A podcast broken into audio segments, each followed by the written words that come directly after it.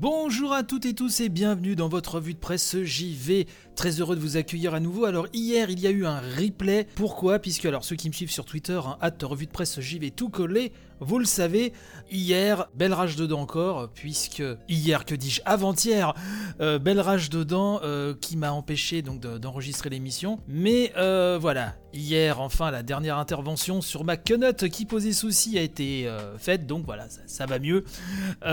L'occasion aussi de vous rappeler que si vous voulez me, me suivre sur mon compte perso, Hein, c'est chez Bruno, C-H-E-Z underscore, hein, le trait du bas, euh, Bruno sur euh, Twitter. Euh, n'hésitez pas, je poste beaucoup de choses sur mon bouquin Resident Evil, dont la couve collector a été dévoilée hier. Hein, donc c'est chez Omaki Books, Génération Resident Evil. Je me fais ma petite pub, ça sort fin avril.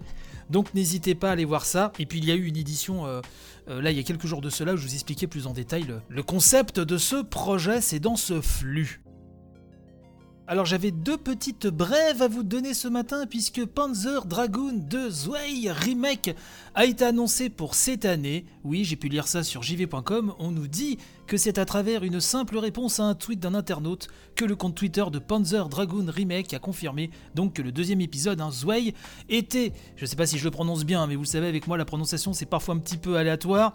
Euh, donc le remake est en développement, sortie prévue cette année, voilà, sans dévoiler euh, les machines concernées, euh, ni une image. Hein. il faut savoir que derrière on trouve, on trouve pardon, euh, Forever Entertainment. c'est un éditeur polonais, hein, donc déjà responsable de Panzer Dragoon Remake. Et j'ai pu lire également sur le net que cet éditeur venait d'annoncer un partenariat avec Square Enix. et visiblement, Forever Entertainment travaille sur le remake de plusieurs jeux Square Enix. On ne sait pas quels sont les titres, mais enfin ce sera à suivre. Euh, on va parler de l'E3 enfin, pour ces petites brèves, puisque l'annulation d'un E3 2021 sous sa forme traditionnelle a été annulée. Hein. J'ai pu lire ça sur Gamecult qui nous dit que l'ESA, l'Entertainment Software Association, prépare encore les détails de ce qu'elle aimerait mettre en place donc pour faire revenir l'E3 cette année dans un format adapté aux circonstances sanitaires. Des documents ont été publiés par la ville de Los Angeles et qui confirment à l'évidence que cette E3 2021 n'existera pas pardon, euh, sous la forme d'un rassemblement au Convention Center. Bon ça on pouvait quand même s'en douter. Donc ce sera une édition à nouveau totalement euh, numérique euh, apparemment et donc l'ESA euh, tente de rassembler un maximum d'éditeurs donc pour organiser cette E3 2021 en juin, ça va venir assez vite hein, pour bah, essayer de faire quelque chose quand même qui ait un petit peu de gueule j'ai envie de vous dire donc on va suivre ça bien sûr, je vous tiendrai au courant. Donc ça c'était pour les deux petites brèves du matin avant de passer au gros morceau.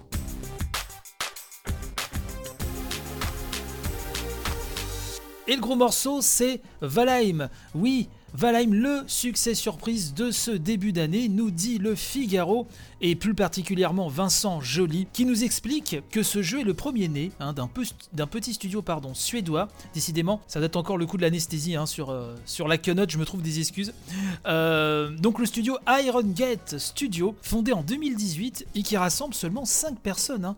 Et effectivement, ce jeu, Valheim, édité par Coffee Stain Studio, euh, caracole actuellement en tête de tous les classements avec un nombre de joueurs simultanés tutoyant les mastodontes hein, de l'industrie comme Counter-Strike, Dota 2 ou encore PUBG.